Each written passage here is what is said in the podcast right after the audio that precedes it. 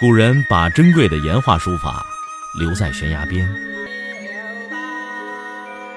我把时间打磨成碎片，留在你的耳边。微信收听，拿铁磨牙时刻。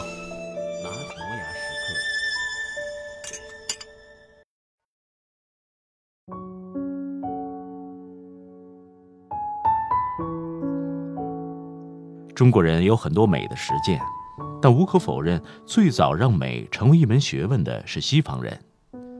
美学这个词儿是后来日本人翻译的，翻译产生了很大的问题，仿佛美学就是研究美和丑的学问，而实际上，美学的拉丁文原意是感觉学。也许我们可以闭上眼睛，感觉一下自己的口腔里有多少味觉的记忆，自己的鼻腔里有多少嗅觉的记忆。我曾经把学生带到菜市场，菜市场收工以后会打扫得很干净。我拿布蒙住学生的眼睛，让他们猜白天哪一个摊位卖什么。结果他们很快就找到了卖鱼、卖葱、卖姜、卖牛羊肉的摊子。那么气味到底是什么？它是肉体生命已经不存在了，还在空气里流动的东西。几年前发现鼻腔里记忆腺体的科学家已经得了诺贝尔奖。他发现人能够分辨一万多种嗅觉，你能闻出这么多味道吗？你是否记得春天从北方吹过来的风沙的味道？去香山的时候，你是否闻到过松树的清香和苔藓的潮湿？收割后的田野，大汗淋漓的爱人，是否在你的鼻腔里留下记忆？年轻的时候，我在巴黎读书，读到第四年，突然很想家。在香榭丽舍华丽的街道上，蓦然觉得秋天的味道。忽然，我的鼻腔里释放出一种味道，让我一下子热泪盈眶。那是家乡夏天七八月的时候，太阳晒了一整天，晒到土地都发烫。忽然来了一阵暴雨，土壤泛起味道，我才发现乡愁是气味儿。你想家的时候，想的可能是某种奇怪的小吃。它一下子把你底层所有的东西都唤起来了。你的眼睛能看到多少种颜色？科学家说，我们的视网膜能够分辨出两千多种颜色。大家会不会觉得很奇怪？有这么多吗？红、蓝、紫，你数几个就数不下去了。刚才我们说到，汝窑是世界第一瓷器品牌，著名的有雨过天晴。最早是五代后主周世宗创造的。别人问周世宗：“你喝茶的茶杯是要蓝色的还是要绿色的？”他看了看天，说：“给我烧一个雨过天晴的颜色。”工匠很是犯难，因为他要等下雨，等雨停，要看天空很久，观察到天光在蓝跟绿之间的变换，期间又透露出太阳将要出来的淡淡的粉红色。后来，聪明的皇帝宋徽宗把它沿用下来了。康德说：“美的判断力，把这样的色彩固定在瓷器上，需要多么高超的美的判断力！”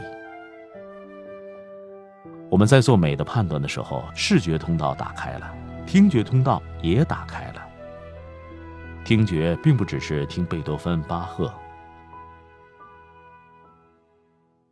寒露时节，入夜以后，如果你仔细听，应该可以听到树叶沙沙的声音。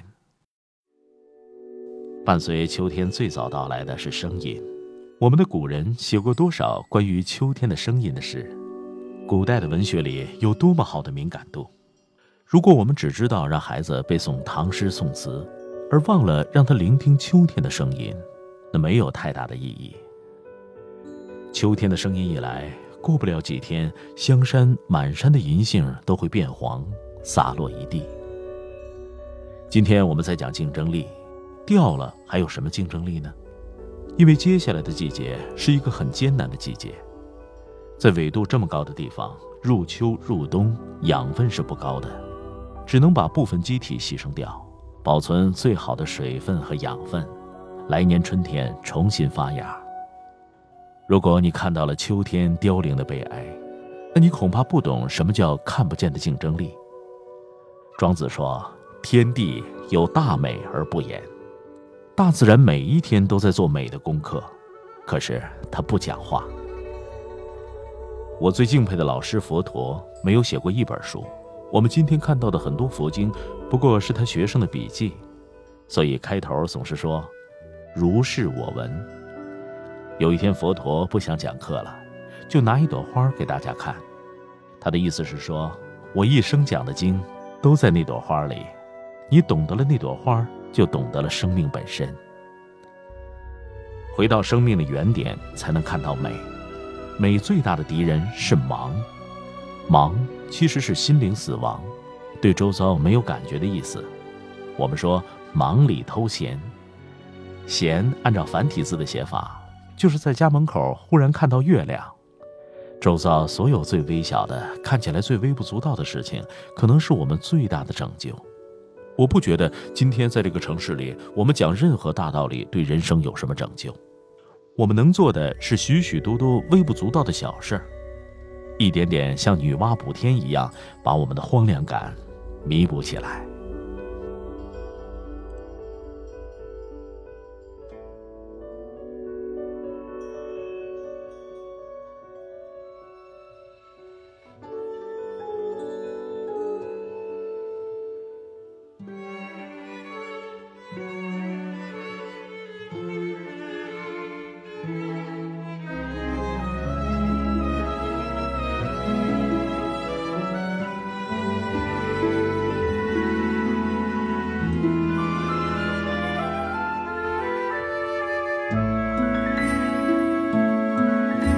处蔚蓝天空下涌动着金色的麦浪，就在那里，曾是你和我爱过的地方。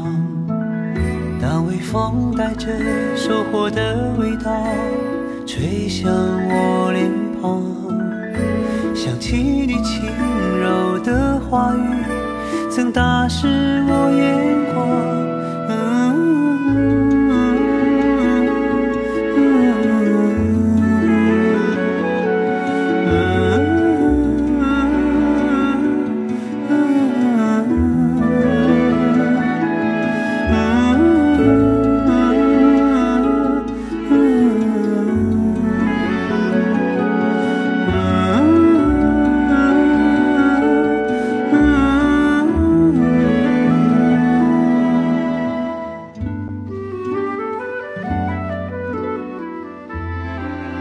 节目每天在微信首发，美图加文字，这叫有声有色。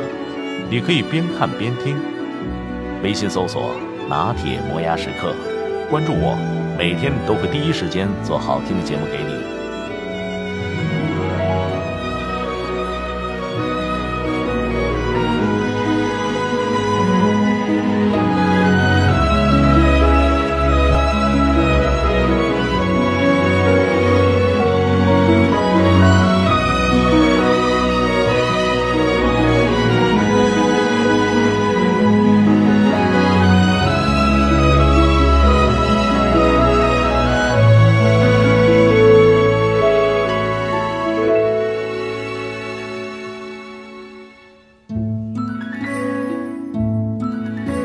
我们曾在田野里歌唱，在冬季盼望，却没能等到阳光下这秋天的景象。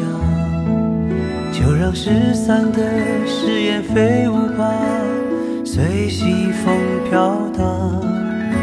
就像你柔软的长发，曾芬芳我梦想。you.